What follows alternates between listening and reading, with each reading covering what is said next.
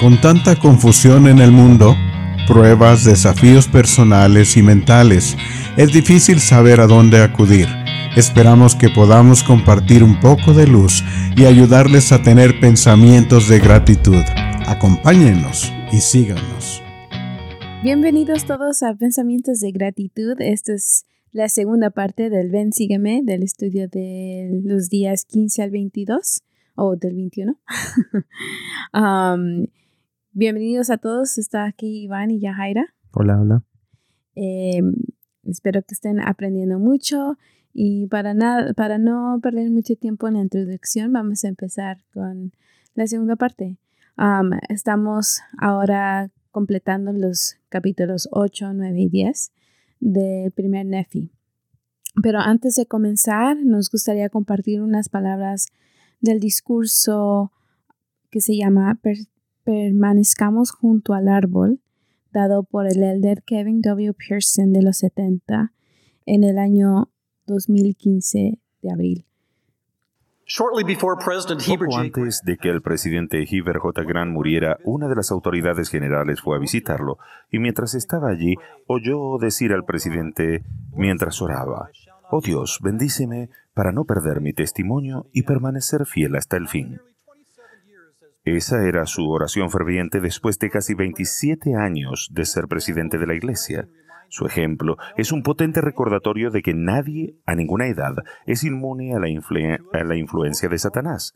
Dos de las armas más fuertes que él tiene son la distracción y el engaño.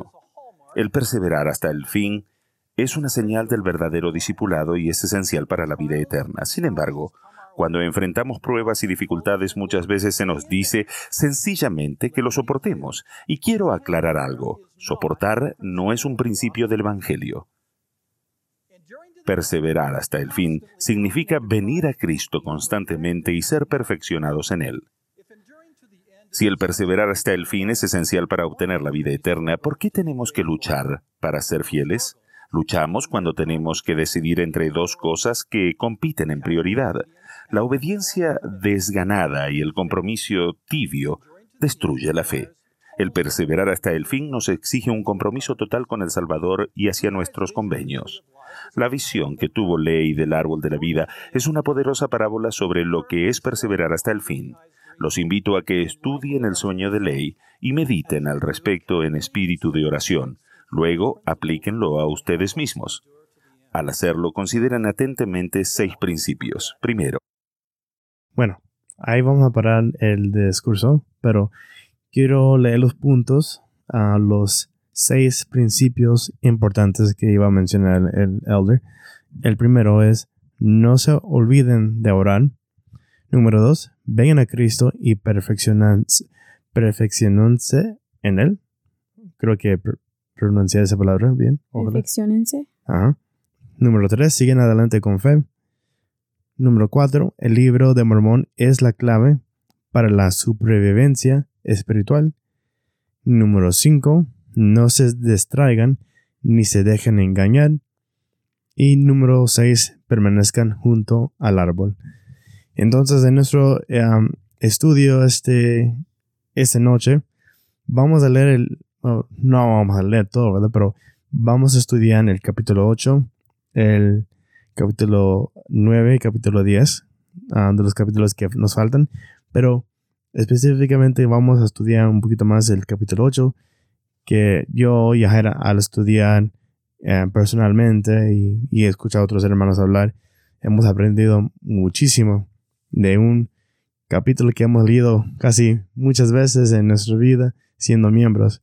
Entonces, para comenzar, Yajaira, si quieres comenzar tal vez con unos versículos que del principio y pues lo seguimos de ahí.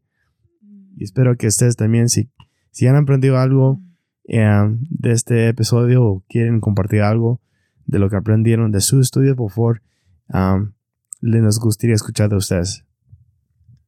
Bueno, eh, empezamos eh, al principio de los primeros versículos que Ley le dice a su familia que ha tenido un sueño o en otras palabras, que ha tenido una visión. y a causa de todo lo que él ha, visto, él está como muy O sea, eh, de, todo lo que él ha visto, él, quiere compartirlo con sus hijos y para cada uno de sus hijos como que tiene, no sé, como una advertencia para como Alamán y Lemuel, pero también como mucho emoción para Le Nefi y su, y su, y hijo Sam. dice, porque tengo razón para suponer que ellos también muchos de sus descendientes se salvarán. Pero he aquí la mano y le temo en gran manera por causa de vosotros, pues he aquí me pareció ver en mi sueño un desierto oscuro y lúgubre. Y es ahí donde él empieza a contar acerca del sueño, de todas las de, todas las cosas que se le mostraron, ¿verdad? No sé si quieres como tocar algún punto en eso. no, bueno. Toqué eso porque siento que que, la, que es importante ver como el papel que tiene Nefi y su hermano, sus hermanos en la visión es muy importante para tocar diferentes temas de lo que significa. Claro, creo que la visión que tiene Leí y lo que él ve con respecto a sus, a sus, a sus hijos, como padre, como patriarca, él le da mucho tristeza y felicidad por, por una parte y... una parte y por otra parte, ¿verdad? Pero también es como tiene la habilidad de poder guiar a sus hijos, enseñarles y exhortarlos con respecto a lo que él vio. Y claro, cualquier padre, si sueña algo así, haría lo posible para ayudar a sus hijos a permanecer en el camino correcto. Y como ya hemos visto en los capítulos previos, que la Noel no han sido los tan obedientes y fieles al Señor, mientras Sam y Nefi lo han sido. Y en, este, en sueño vamos a ver varias personas, varios grupos, y vamos a poder ver que cada grupo es diferente. Tal como Nefi, Sam, la Noel son personas diferentes. Cada quien va a tomar las decisiones que les va a afectar su, su vida. Y más que todo su vida eterna o su vida que, vendrá en, la, vida siguiente, ¿verdad? Como dice el presidente Russell Nelson, que hay que pensar de manera celestial porque lo que nosotros decidimos hacer hoy en esta tierra va a decidir qué tipo de cuerpos vamos a tener, pero también en qué reino vamos a, en qué reino vamos a llegar. Si es el reino celestial, el reino terrenal o el reino Ah, no, pero, perdón, reino celestial, reino terrestre y celestial, ¿verdad? ¿Así lo dije? Entonces, vamos a, seguimos, porque hay, mucho que cubrir y poco tiempo. Entonces, me gustaría leer el versículo 5, um, 6 y 7. Dice, y aconteció que vi a un hombre vestido con un manto blanco, de cual llegó y se puso delante de mí. Y sucedió que me habló y me mandó que lo siguiera. Y aconteció que mientras lo seguía, vi que me hallaba, que me hallaba en un desierto oscuro y lúgubre. Bueno, vamos a leer los, me gustaría leer los, leer los primeros ah, versículos de aquí, versículo 5, versículo 6 y 7, que dice, y aconteció que vi a un hombre vestido con un manto blanco, el cual llegó y se puso delante de mí. Y sucedió que me habló y me mandó que lo siguiera. Y aconteció que mientras lo seguía, vi que me hallaba en un desierto oscuro y lúgubre. Y yo siempre me he puesto a pensar, ¿quién es este hombre que llega vestido de blanco Ah, para guiar a Lee en su sueño o en su visión. Yo siempre pensaba que era Jesucristo, porque dice que viene de en un manto blanco. Entonces siempre lo pensaba que es Jesús guiando a Lee o un ángel. Pero después de leer la, la visión por completo y leer los comentarios de otros líderes y otros hermanos, me di cuenta que este personaje que viene en blanco es alguien que viene a preparar camino delante de, pues por los, a las personas, para nosotros, para Leí.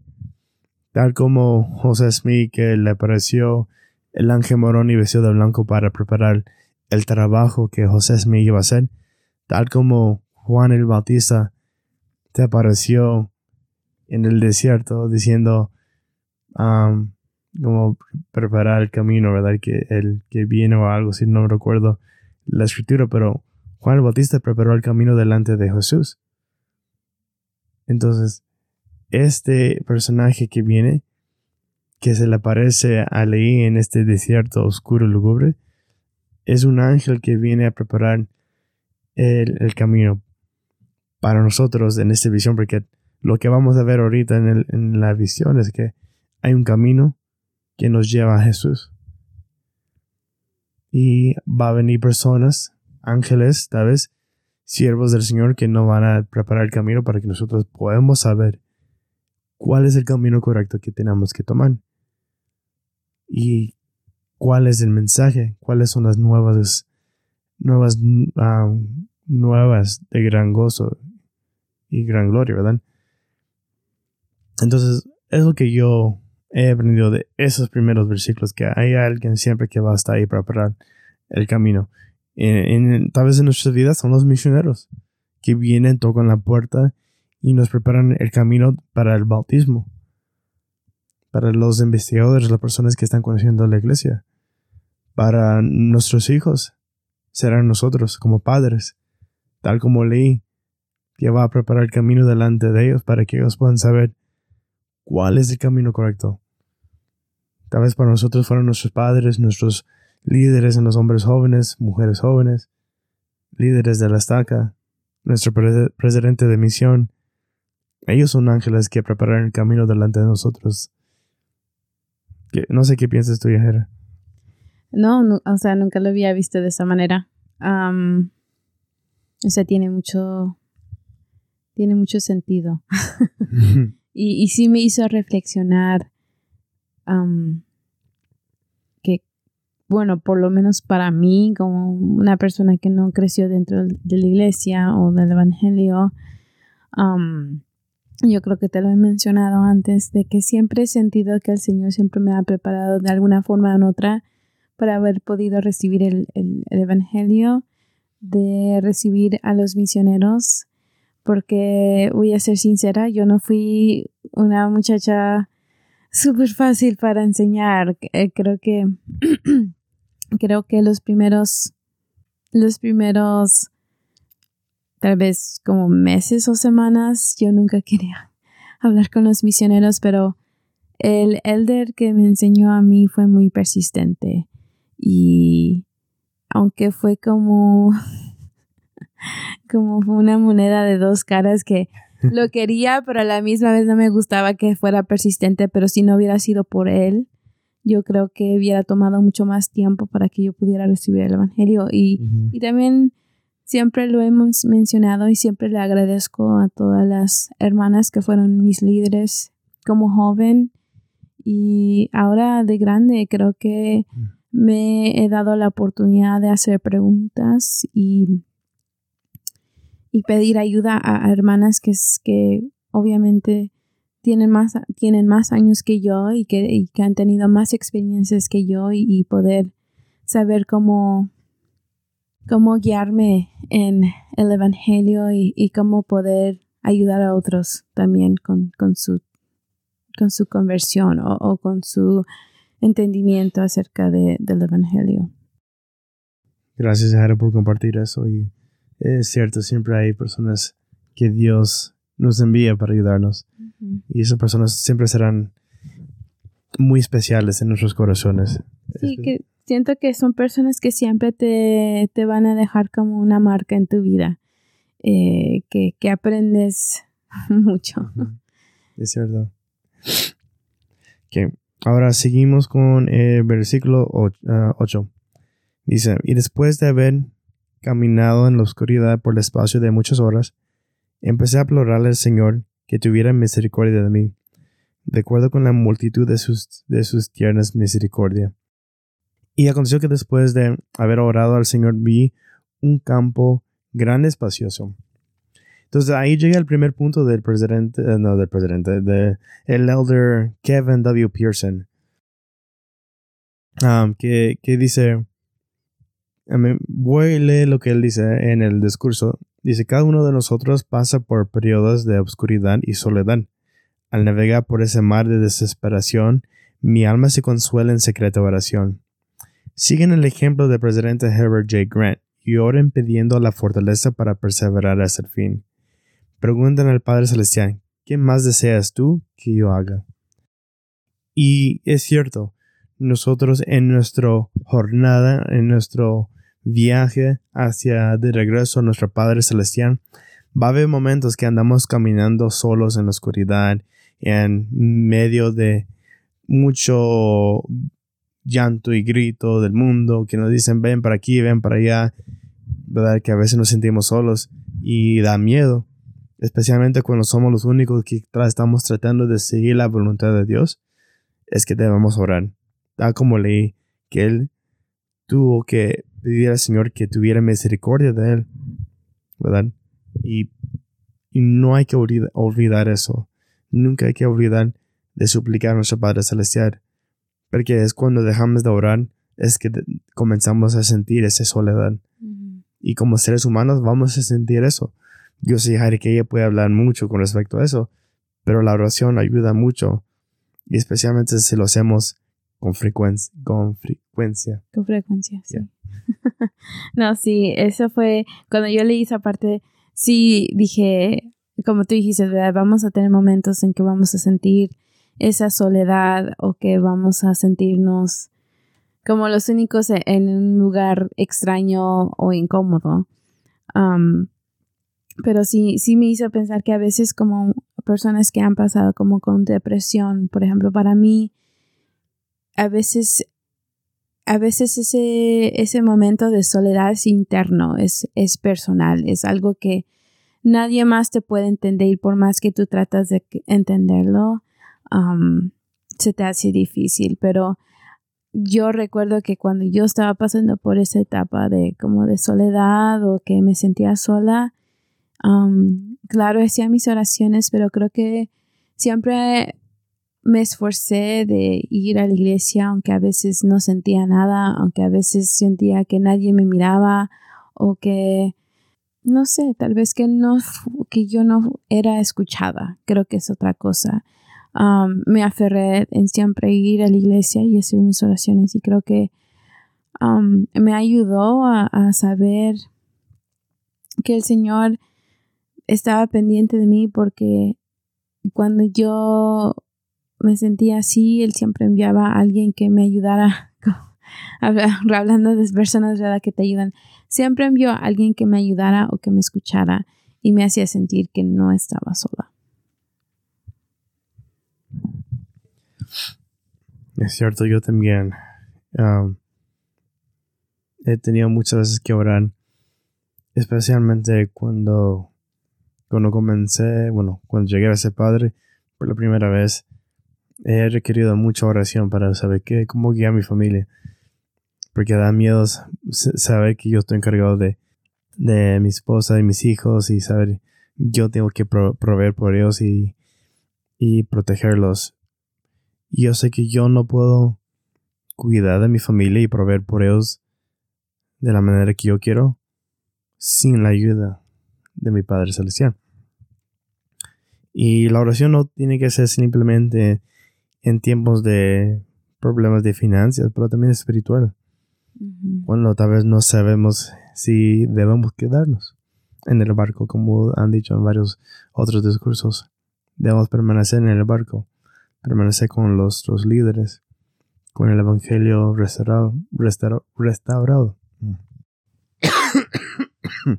Perdón si, si me escuchan toser mucho, es que estoy, estoy luchando con un tos que regresó.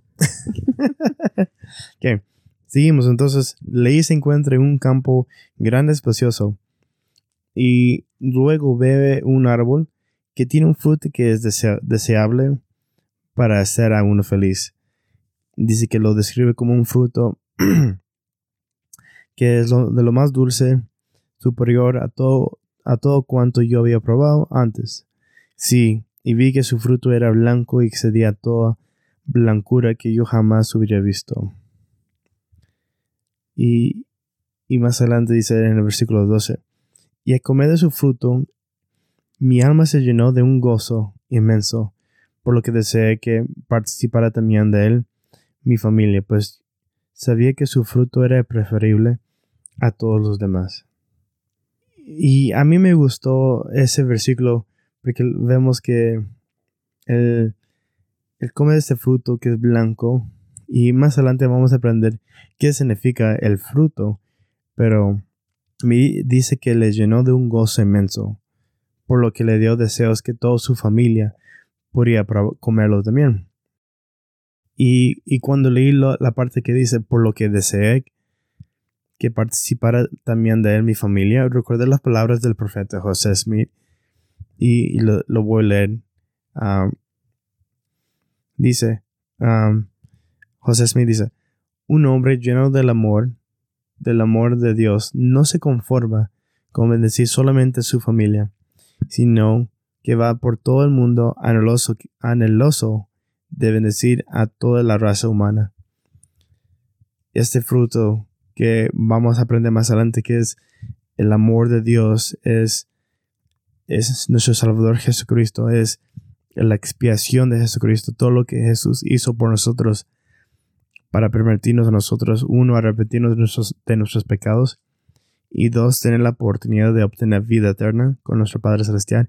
Ese, ese es el fruto que Lee está probando. Ese es el, ese es el conocimiento de saber que podemos estar con nuestras familias para siempre.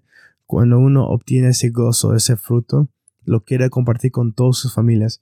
Yo conozco a muchas personas que están deseosos que sus amigos conocen del Evangelio.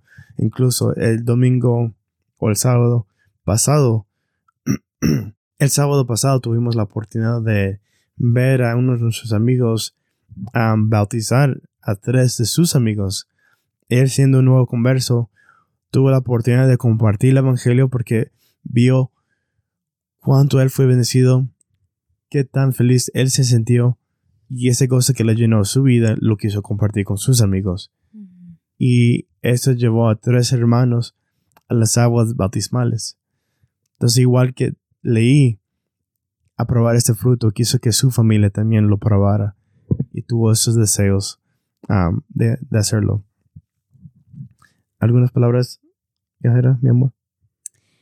Ah, la pregunta que está en me dice, ¿qué estoy haciendo para invitar a, los demás a participar del amor de Dios? Y creo que es una pregunta que todos nos podemos hacer eh, constantemente. ¿Qué es lo que estamos haciendo para invitar a los demás a participar del amor de Dios? Y es, claro, es parte de la obra misional, pero creo que también como como seres humanos queremos que todos nuestros amigos que queremos, nuestras familias que queremos, sean parte de algo que a nosotros nos brinda gozo, que nos brinda esperanza, que, que a pesar de las pruebas, desafíos, cualquier cosa que estamos pasando, tenemos ese conocimiento que por medio de Cristo vamos a poder superarlo o, vamos a poder perseverar hasta el fin. Exacto. Y bueno, hablando con respecto a esa pregunta, ¿qué es lo que estamos haciendo nosotros? Lee hizo algo muy interesante que yo nunca me fijé en toda mi vida hasta que lo leí ahorita otra vez y después de escuchar a otros hermanos explicar esta parte, a mí siempre se me, se me, se me iba por la cabeza. En el versículo 15 dice, y aconteció que les hice señas y también les dije en voz alta que vinieran hacia mí y participaran de aquel fruto que era preferible a todos los demás. Siempre leí ese versículo y nunca me fijé que leí, le hizo señas a su familia y les, les habló en voz alta. No era, oh, está mi familia, ojalá que vienen, voy a orar, mm, ¿verdad? Fue, oye, oye, ven, aquí estoy, aquí estoy, ¿verdad? Le hizo señas, no sé qué tipo de señas, pero les hizo señas para que les llamara la atención a su familia. Entonces, yo me puse a pensar ahorita mientras leí esto, es que, ¿qué podemos ser yo o qué señas o de qué forma puedo, de qué forma puedo yo hablar a mis amigos, a, a los investigadores que yo conozco, para ayudar a los hijos a venir hacia mí y acompañarme en el, pues, en el camino de los convenios, en poder entrar a las aguas bautismales. Y me, no voy a mencionar el nombre del hermano, pero él es un gran ejemplo de un misionero que todos debemos ser. Que él no, que él no tenía miedo de compartir el evangelio con sus amigos. No le importaba tal vez lo que ellos pensaban, pero me imagino que era respetuoso con sus amigos, pero él fue y valientemente les habló, les llamó la atención, les invitó a la iglesia, puso a los misioneros que se involucraban y, se bautizaron. Ese es un hermano que habló de voz alta y hizo señas. Y nosotros hay que ver qué tipo de señas podemos ser nosotros, de qué forma puedo yo hablar para llamar la atención de nuestros seres queridos a que escuchen y conocen el Evangelio de nuestro Señor Jesucristo, el Evangelio restaurado. Una de mis escrituras favoritas es Primera Timoteo 4, 12 y dice, ninguno, de, ninguno tenga en poco su juventud, sino sea ejemplo de los creyentes en palabra, en conducta, en amor, en espíritu, fe y pureza. Y esa escritura siempre me ha encantado, me la he memorizado desde muy joven, porque cuando nosotros somos creyentes de Jesucristo, vamos a actuar de alguna manera, vamos a hablar de alguna manera, vamos a expresarnos de alguna manera que sea representando a Jesucristo. Y creo que ese es el primer paso para poder invitar a otros a venir a Cristo, es que nosotros seamos el ejemplo, que podamos mostrar que realmente somos seguidores de Jesucristo, que la manera que vivimos es de acuerdo a la manera que el Señor quiere que vivamos. Y eso, eso creo que es una de las primeras cosas porque es difícil compartir el Evangelio si actuamos de una manera en el trabajo y de otra en, en, la casa.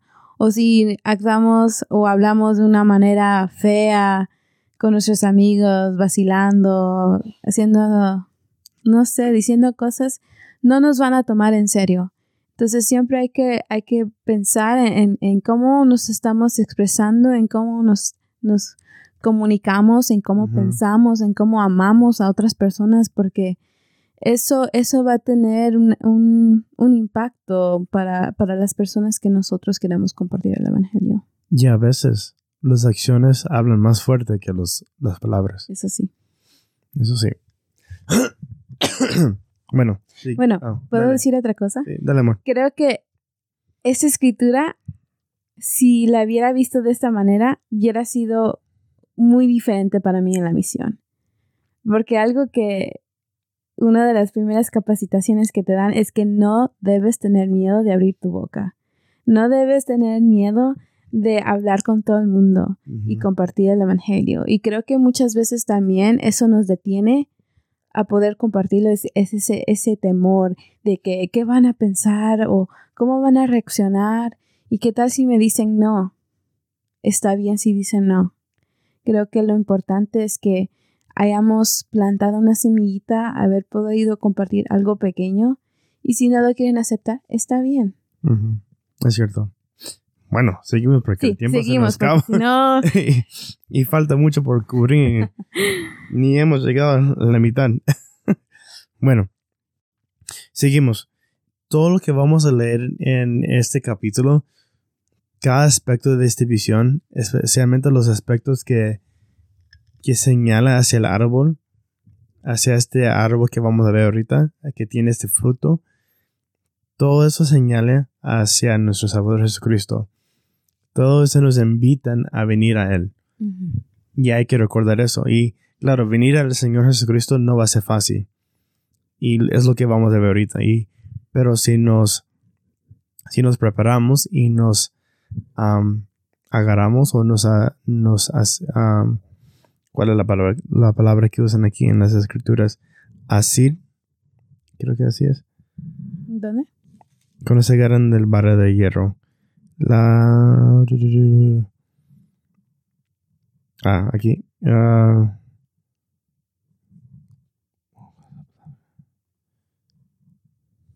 Mm, No entiendo. La palabra es así, asieron. Asieron. La verdad es que nos vamos a tardar más porque se, eh, Iván estaba de toser y toser y tengo que estar pausando. Bueno, seguimos adelante con fe. Entonces, vamos a ver ahorita las personas que van a, a ace- acercarse al, al árbol um, en esta visión. Primeramente vamos a hablar acerca de la Manuel, porque también leí que, que la Manuel comen del fruto, pero claro, siendo la Manuel como son, ellos tampoco no, no quisieron probar del fruto de este árbol. Entonces ellos se, se alejaron. En el versículo 19 dice, y percibí una barra de hierro que, ex- que se extendía por la orilla del río y conducía al árbol donde yo estaba. Y vi también un sendero estrecho y angosto que corría a un lado de la barra de hierro hasta el árbol, al lado del cual me hallaba, y también pasaba por donde brotaba el manantial hasta un campo grande y espacioso a semejanza de un, de un mundo. ¿Puedes leer tú? Oh, sí. ¿Qué versículos? 21. 21. Ujú. Ah, ¿Quieres también dos? 22. Ujú. Ok, dice, y vi innumerables concursos de gentes, muchas de las cuales estaban apremiando a fin de llegar al sendero que conducía al árbol, al lado de la cual me hallaba. Y aconteció que se adelantaron y emprendieron la marcha por el sendero que conducía al árbol. Y ocurrió, ¿sí? ¿Sigo? Y ocurrió que surgió un vapor de tinieblas, sí, un, un sumamente extenso vapor de tinieblas, tanto así que los que habían entrado en el sendero se apartaron del camino, de manera que se desviaron y se perdieron. Es interesante escuchar las perspectivas de varios hermanos con respecto a lo que estamos leyendo.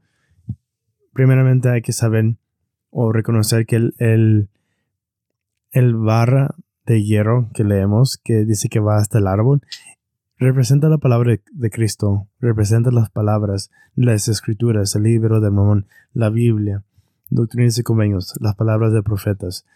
Todo eso que nos señala hacia Cristo, que nos invita a venir a Él, esa es la barra de hierro.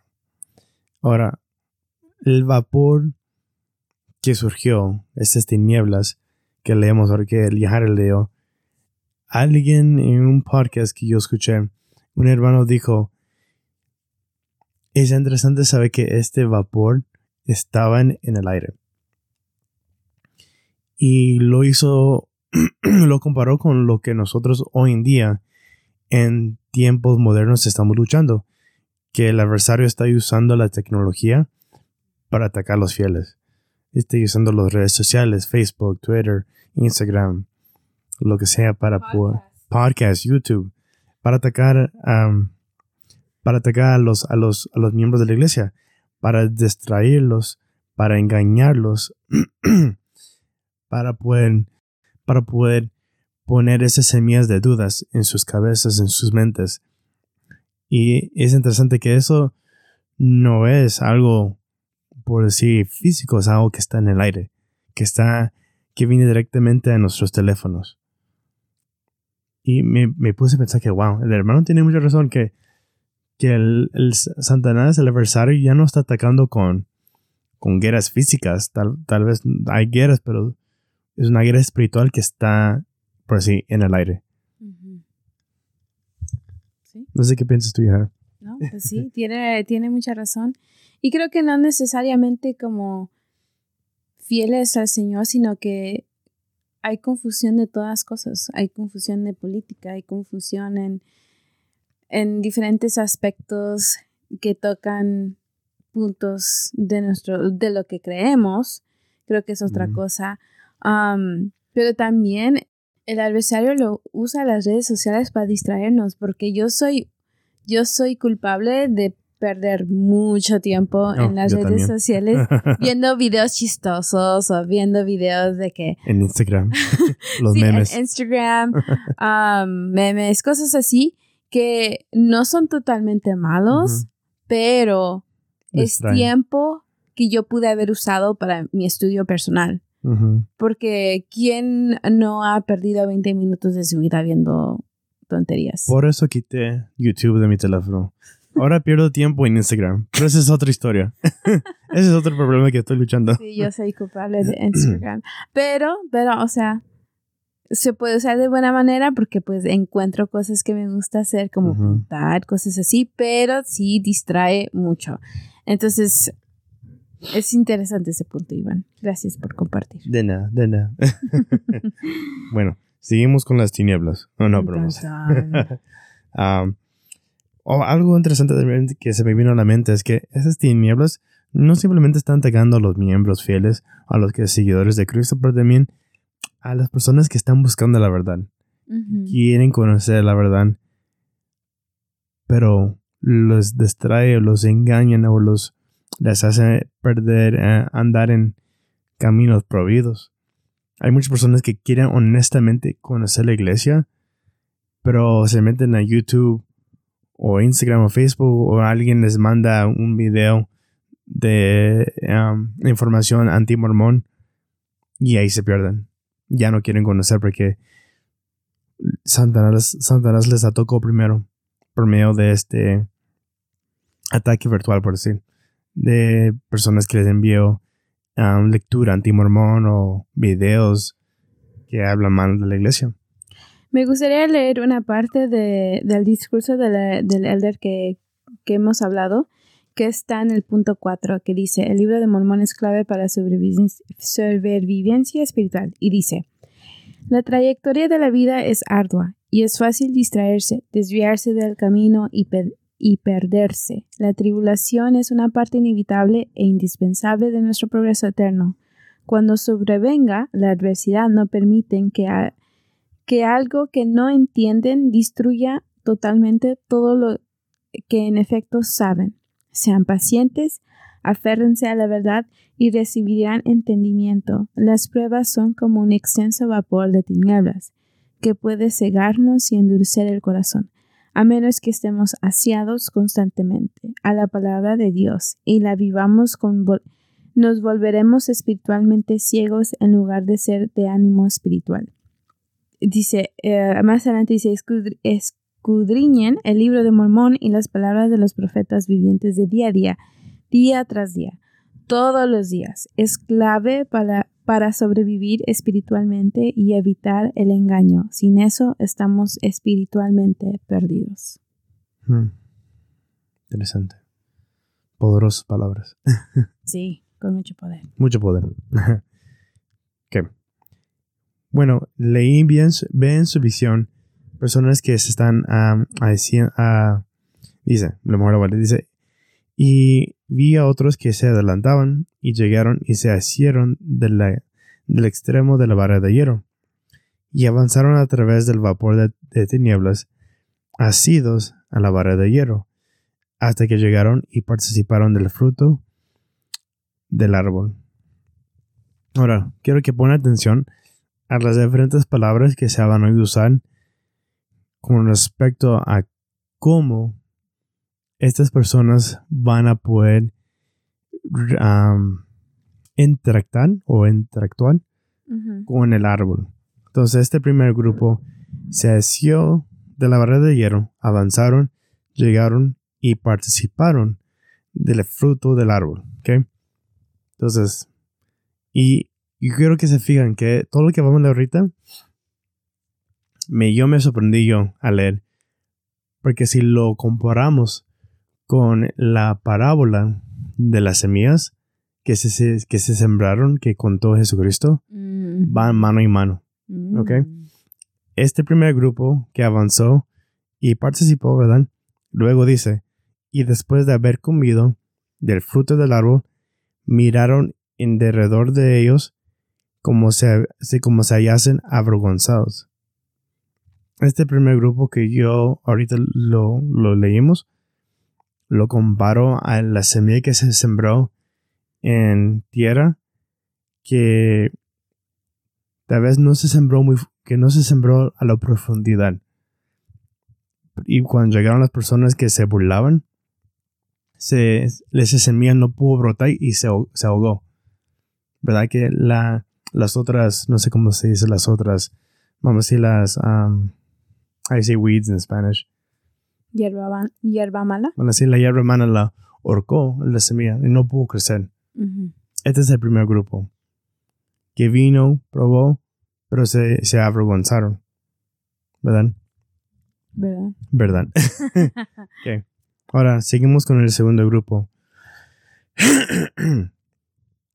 Yo también dirigí la mirada alrededor y vi del otro lado del río un edificio grande y espacioso que parecía erugirse en el aire a gran altura de la tierra. Mira, ahí está otra vez en el aire. ¿Verdad? No está en la tierra, pero está en el aire. Ahí están las personas que se van a burlar de nosotros. Tal vez no en, en persona, pero tal vez por las redes sociales. En los comentarios de YouTube. Porque cuando yo siempre me meto a ver los videos de YouTube, siempre me meto a los comentarios y ahí está toda la gente anti-mormón. Ahí haciendo comentarios. Peleas. es interesante. Y dice, y estaba lleno de personas, tanto ancianas como jóvenes, ¿verdad? Y dice que estaban en la actitud de estar burlándose y señalando con el dedo a los que habían llegado hasta el fruto y estaban comiendo de él. Y después que hubieron probado, mira, aquí está el segundo grupo, y después que hubieron probado del fruto, se avergonzaron a causa de los que se mofaban de ellos y se cayeron en senderos prohibidos y se perdieron. Ok, se fijan, el primer grupo que hicieron, se hicieron la barrera de hierro y participaron. ¿Verdad? El segundo grupo que hizo, llegó, pero no participaron, probaron. ¿Ve la diferencia que, que palabras usaron de describir cómo ellos se relacionan con el fruto? Uno participó, el otro probó nomás. Y, y se avergonzaron. Y se fueron. Esas son las Yo lo comparo a las semillas que cayeron en tierra seca y se quemó. Se quemó por total. Mm, Sí, No, no. Se fueron a caminos prohibidos, dice. Y se perdieron. Se perdieron. Ahora, Nefi después no cuenta todo. Dice, dice que no, no tiene tiempo para poder relatar todas las palabras. Pero él describe el tercer grupo. Y este es el tercer grupo, hermanos y hermanas, que hay que ser como este tercer grupo. Esta es la semilla que se, se, se, se sembró en tierra fértil, que pudo crecer y se fortaleció y creció y dio su fruto, ¿verdad? Entonces, Yajaira, ¿podrías leer el versículo 30? Dice, pero para ser breve en lo que, en lo que escribo, he aquí, él vio otras multitudes que avanzaban y llegaron y se agarraron del extremo de la barra de hierro, y siguieron adelante, asidos constantemente a la barra de hierro, hasta que llegaron y se postraron y comieron del fruto del árbol. Ahí están, hermanos y hermanas, la diferencia del tercer grupo. Ok, vamos a leer qué hizo de frente este tercer grupo. Ok, la primera diferencia es que dice, se, am, se, ellos estaban asidos constantemente a la vara de hierro.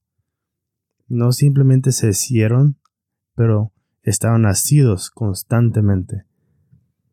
Hermanos y hermanas, hay que estar constantemente asidos a las palabras de Cristo. Hay que estar constantemente leyendo, no leyendo, hermanos. Hay que estar escudriñando y en inglés está la palabra feast. Feast on the scriptures, que se dicen a veces en las escrituras. Ujú. En español sería, pues, comer.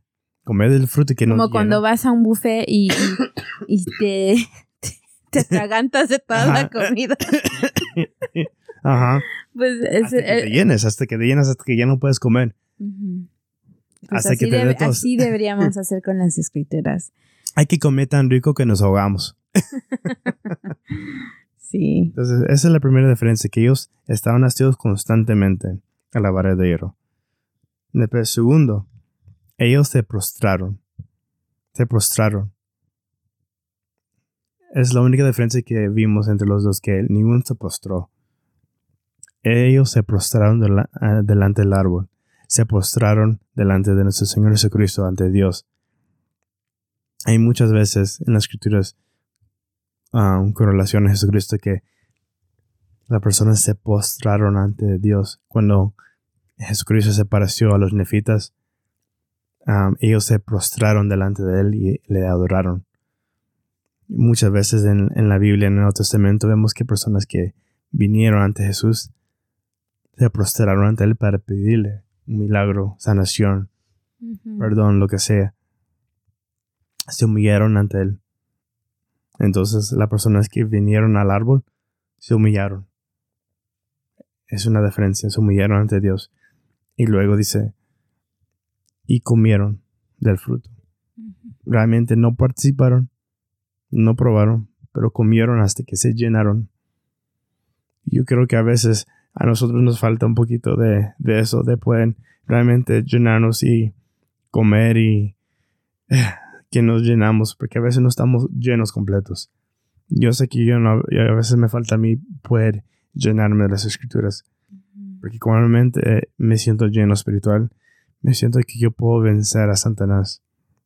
Puedo vencer cualquier cualquier prueba que, que viene a mí, a mí siento que tengo el poder para poder conquistar a Satanás, como dicen las escrituras. Y a veces no somos humildes, pensamos que lo podemos hacer todos solos, que no necesitamos de Dios. Y pero ahí es cuando, cuando es hacemos la, la falta, fallamos en algo, y es la humildad, y es poder comer y ser nutridos.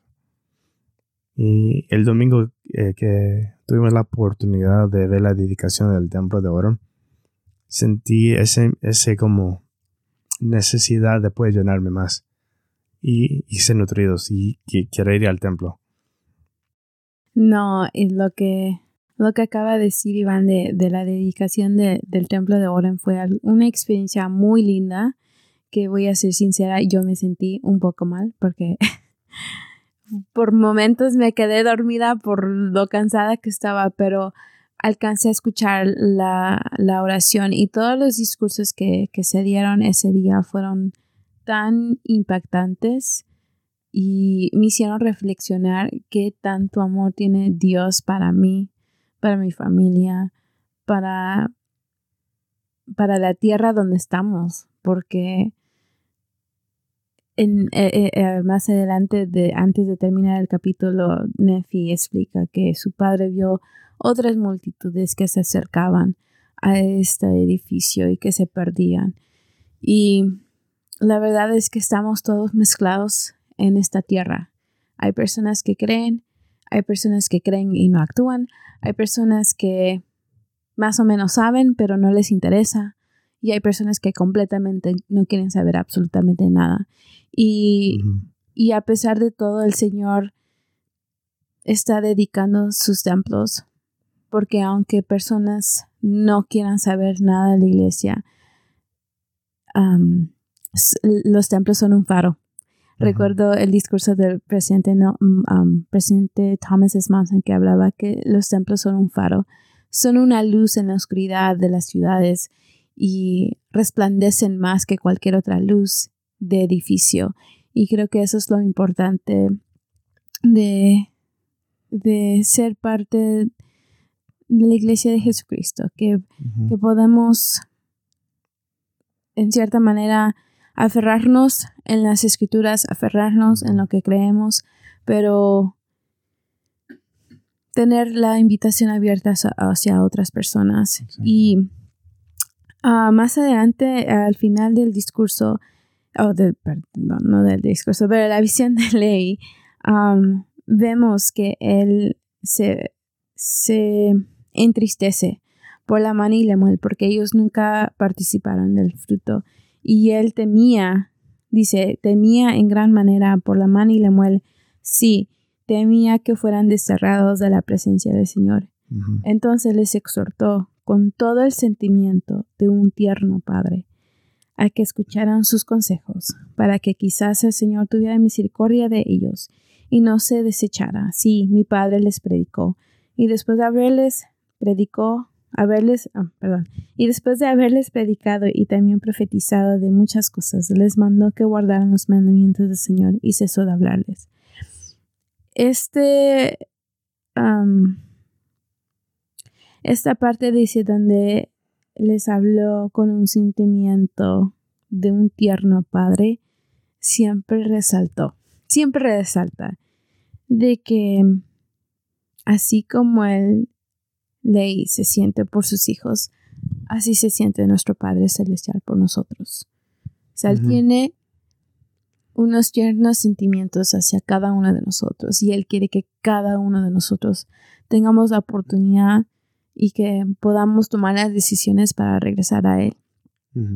Y yo sé que el Señor sabe que no todos vamos a volver, ¿verdad? Pero Él desea y nos da las herramientas, nos da profetas, nos da escrituras, nos dio a su Hijo Jesucristo, que fue, que fue la dádiva más grande que cualquier otro padre puede haber hecho por cada uno de nosotros.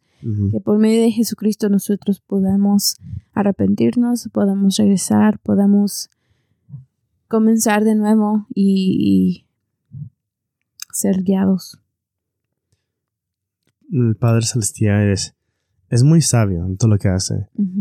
Y ese amor que Él tiene por nosotros se demuestra en este, este capítulo este, este capítulo, el capítulo 8 del libro de Ramón de Nefi, es un, ejemplo del amor de nuestro Padre Celestial que Él inspiró a profetas como Nefi, Moroni, para incluir este capítulo. Este capítulo es uno de los capítulos más inspirados, yo digo. Claro, yo digo. Muchos otros capítulos inspirados, pero es como una mapa. El Señor dice, miren, estas son las pruebas que va a haber. Estas son las distracciones que va a haber. ¿Qué es lo que tienes que hacer tú para poder regresar y llegar al árbol y poder probar ese fruto y poder regresar a nuestra presencia? Aquí están. Asidos a la vara de hierro. No escuchen a las distracciones, a las personas que te van a engañar, que se van a burlar. Ahí está. Prepárense que ellos van a estar ahí. Va a haber personas que van a estar ahí para guiarte al principio, que van a preparar el camino. Va a haber aguas, va a haber ríos, va a haber esto y esto. Cuidado que va a haber tinieblas, ¿ok? Va a haber, va a haber, va a haber tentaciones. Pero no te preocupes. Asidos a la vara de hierro, no escuchen las distracciones de los que no creen. y cuando llegas, comen del fruto. Comen. Y llamen a sus amigos, llamen a sus familias, invítalos. Y todo va a estar bien. Yo digo que este capítulo es uno muy especial. Y en el siguiente capítulo, Nefi, pues, después de escuchar esto, él dice, bueno, mira, yo no sé por qué yo estoy escribiendo esto. Pero Dios sabe por qué. Los propósitos del Señor son, son más son más grandes que lo que yo me puedo imaginar. Me encanta lo que dices, dice, por tanto, el Señor me ha mandado a hacer estas planchas para un sabro, por, un sabrio, me estoy trabando. No, sabroso, no sabroso. Perdón. A empezar de nuevo. Por tanto, el Señor me ha mandado a hacer estas planchas para un sabio propósito suyo, el cual me es desconocido.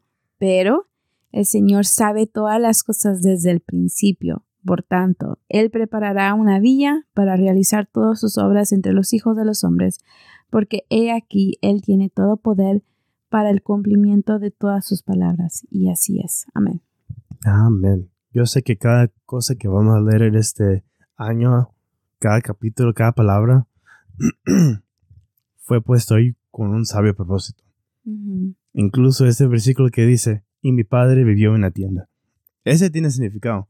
No, no sé por qué todavía, pero tiene significado. Lo repite más de una vez. Creo que hay, eh, creo que en el capítulo 8 lo vuelve a decir. Y mi papi, y mi papi. Y mi papi. sí, y mi papi, ¿qué dónde dice? y mi padre vivía en una tienda en las por el río de, la ma- de Lemuel, algo así. Lo vuelve a repetir. No sé por qué, fue necesario, pero sí. Es cierto, es cierto. Ok, bueno, vamos a terminar con el versículo. El versículo. Capítulo Capítulo 10. 10.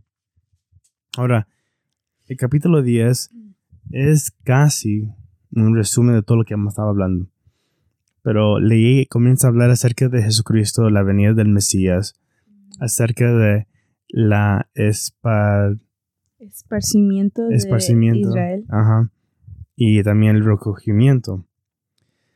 Y algo muy interesante es que al- ahorita de que hemos terminado de leer ah, la visión de Leí, y si usted se pone a leer el capítulo 10 con, con, con, con mucha atención, verán mucho semejanzas a lo que hemos leído.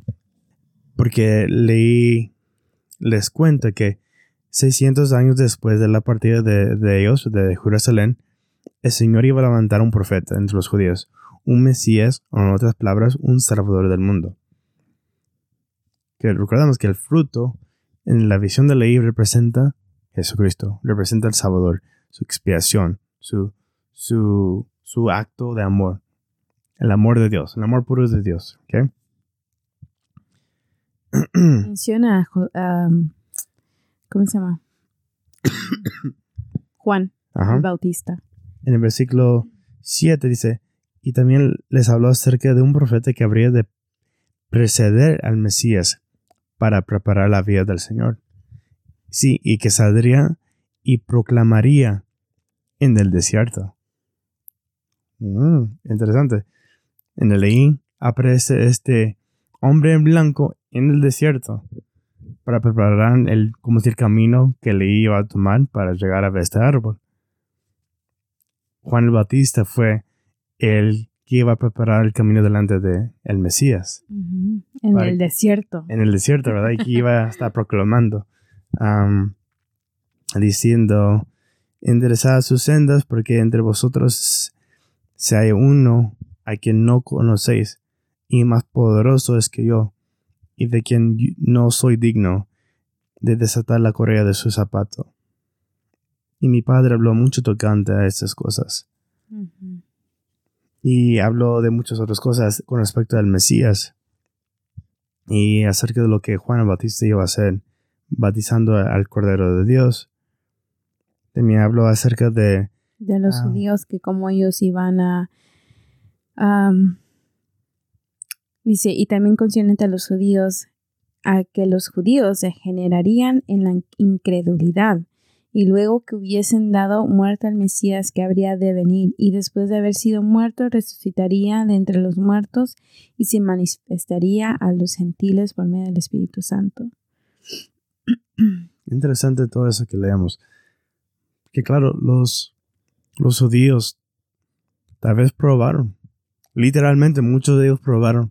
Muchos de ellos vieron, Muchos, muchos de ellos muchos de ellos estuvieron en, en la presencia de Jesucristo y aún así no, no, no, no aceptaron ni siquiera... pues muchos de ellos tuvieron miedo de lo que les iba a pasar si ellos se proclamaron discípulos de Jesús.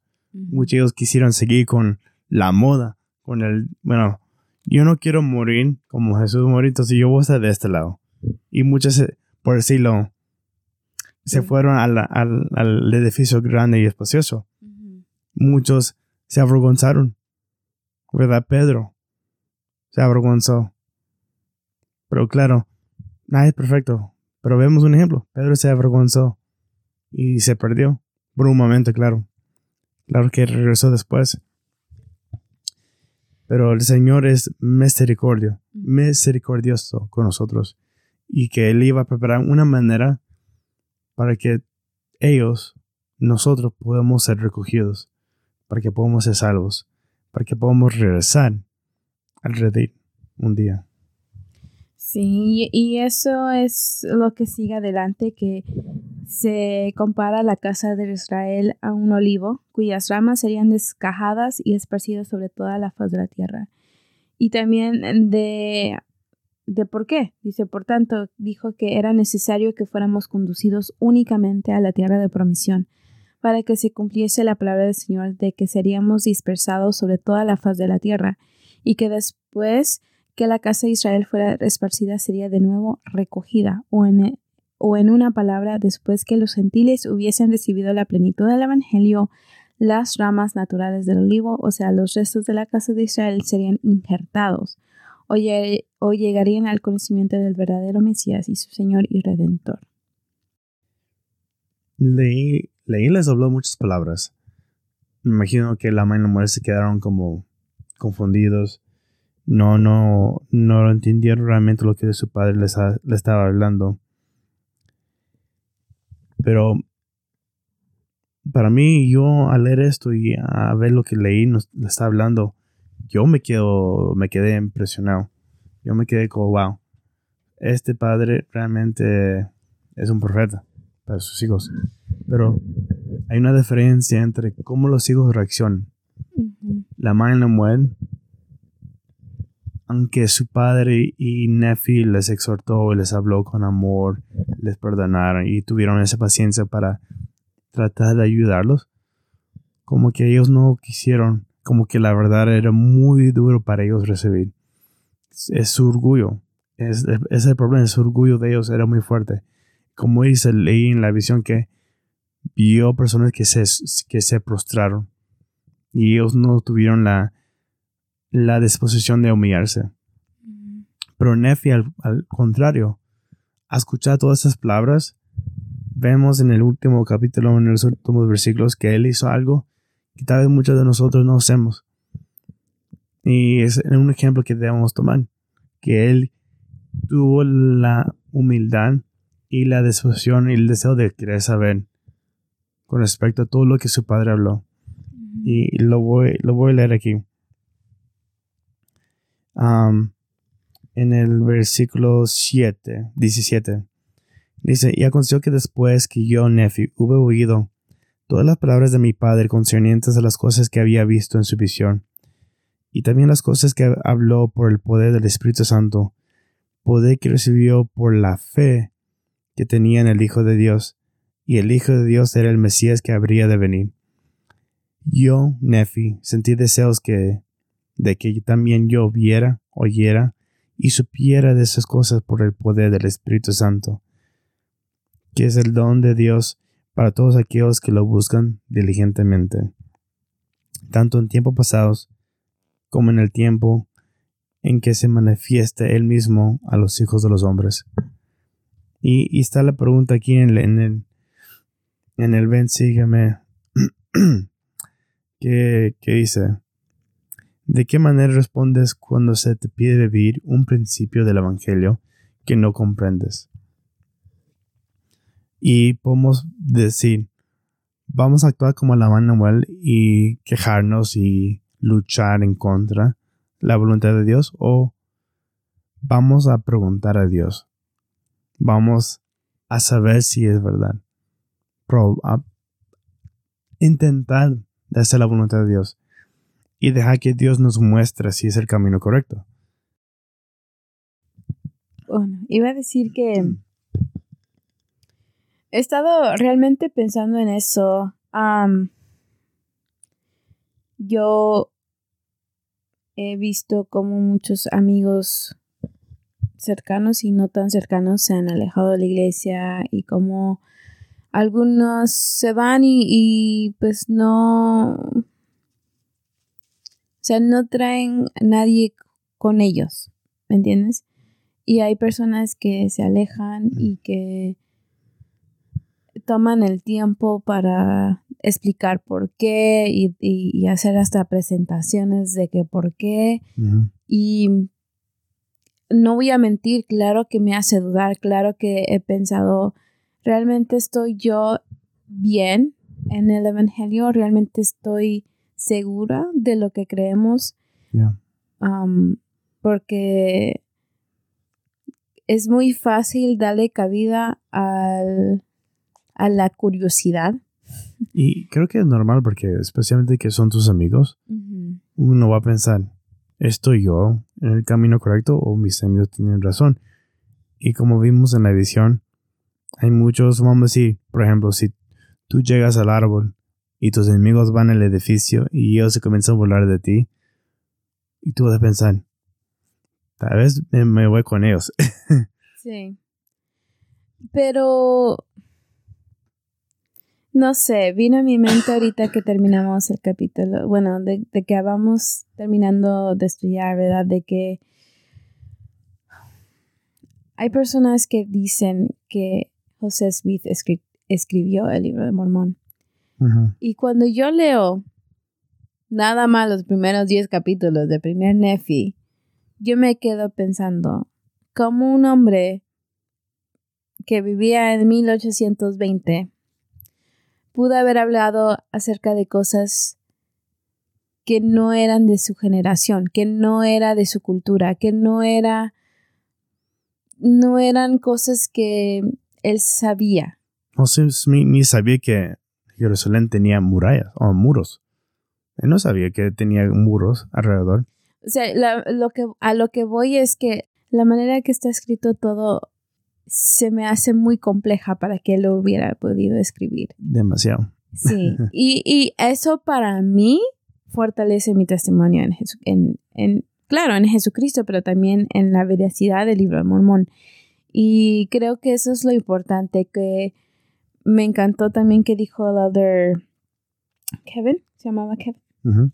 Kevin W. Pearson en su discurso y, y, realmente les invito a que lean el discurso porque, wow, él habló de muchas cosas que realmente tienen sentido y que no sé, tal vez pueda contestar alguna duda, pregunta que ustedes tengan en su corazón, pero habló de la importancia de no dejarnos ser distraídos. Y, y, y, bueno, yo leí la parte de que él habló de, del libro de Mormón, ¿verdad? Que, que debemos ser, estar fundados y, no desviarnos de eso. Y me encantó una cosa que él dijo al final. Dice, los verdaderos discípulos continúan manteniéndose despiertos con respecto a Dios todos los días, mediante la oración personal significativa, el estudio serio de las escrituras, la obediencia personal y el servicio desinteresado. Permanezcan junto al árbol y manténganse despiertos. Y la verdad es que sí nos podemos dormir. Iván y yo somos somos culpables de eso, de que hemos dejado mucho tiempo a veces sin leer, sin orar, y es ahí que nos sentimos como abrumados de que, ay, no sé, aquí que allá. Han pasado meses a veces sin leer. Sí, meses. O orar. Fíjense que cuando no hemos orado, Yajaira, es cuando nos peleamos más. no, es cierto, pero es cuando Satanás nos hace pelear por las, las tonterías más tontas. Sí, me, eh, recuerdo. Creo que pasó como que unos tres meses que era como una pelea constante. Y Iván decía, pero ¿qué pasa? ¿Por qué estamos así? ¿Acaso no me quieres? You love me anymore. no, pero es, es increíble el cambio que podemos tener en nuestras vidas cuando realmente estamos haciendo esas cosas pequeñas y nuestros pequeñitos nos, nos recuerdan. Eh, y Brandon nos han enseñado mucho últimamente, son súper inteligentes. Demasiado inteligentes. Demasiado, sí. Pero es, no sé, ahora voy a usar la palabra, una, es algo muy tierno de ver a ellos arrodillarse junto con nosotros en las noches y hacer nuestra oración antes que ellos se vayan a dormir y ver cómo cruza Brandon sus bracitos y escuchar cómo hacen, dice, mamá, no me puedo dormir si no hacemos oración. O mamá, no me puedo dormir si no me cantas mis himnos. o papá, ¿verdad? Porque nos turnamos. Eh, y ellos siempre nos enseñan, siempre nos recuerdan de lo importante. Tal vez uno piensa que no están prestando atención o que, oh, tal vez no les estoy enseñando nada, pero ellos realmente me sorprenden muchísimo. Zen a veces dice cosas que digo, wow, fue inspirado para ti decírmelo ahorita porque lo, cuando más lo necesitaba. Como hoy, hoy les canté su himno y él me pidió, papá, historia del libro de Mamón. Dice, oh, ok, yo te canto. y él ya se está aprendiendo las, las letras de la canción. Y eso me da mucho orgullo. sí, les encanta cantar y bailar. Bueno, chicos y chicas, jóvenes y jovencitos y jovencitas, madres y papás y amigos y amigas de todas partes del mundo, porque creo que ahora tenemos El Salvador como un país que nos escuchan y gracias a, todos los que comparten nuestro, nuestro podcast que, o que nos encontraron de alguna manera. Gracias por seguirnos y escucharnos y esperamos que podamos seguir aprendiendo junto con ustedes, que puedan tal vez aprender algo nuevo, ver perspectivas eh, en sus estudios también y, y gracias por, por todo. Les, les queremos muchísimo. Esperamos que estemos haciendo algún impacto, aunque sea chiquito, en el mundo y que podamos compartir nuestra luz con ustedes. Gracias por todo. Iván, no sé si tengas algunas palabras para terminar. Y creo que la invitación que nos hizo el Elder Pearson, lo quiero hacer a ustedes también, que busquen diligentemente las escrituras.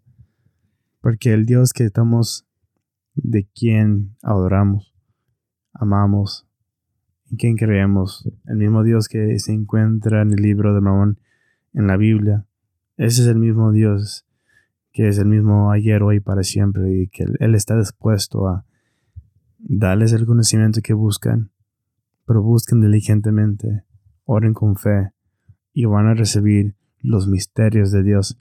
Y cuando decimos misterios de Dios, son los principios del Evangelio que les ayudarán y serán su fundación, especialmente la fundación de que Jesús es el Mesías, es el Dios de Isaac, Jacob, Abraham, es el mismo Dios quien dio su vida por nosotros y que Él vive y que dirige esta iglesia. Y estamos muy felices que nos están escuchando y como dijo Yare, compártelo. Y, y como hizo Leí, inviten a sus amigos a que conozcan y invítenlas a que vengan y, miren. Algo, algo que sí que quisiera decir antes que terminamos es que si ustedes realmente quieren que nosotros compartamos como algún pensamiento espiritual, algo corto de dos, tres minutos que ustedes quieran compartir, háganlo. Así, a nosotros nos encantaría escuchar algún algo, algo bonito, algo espiritual que ustedes hayan experimentado recién o de hace tiempo. Creo que todos nos podemos fortalecer de, cada uno de nosotros, o sea, mutuamente. Y sería algo muy fantástico, así que mándenos por comentario. Les queremos muchísimo. Nos vemos porque ya son las medianoche y hay que dormir.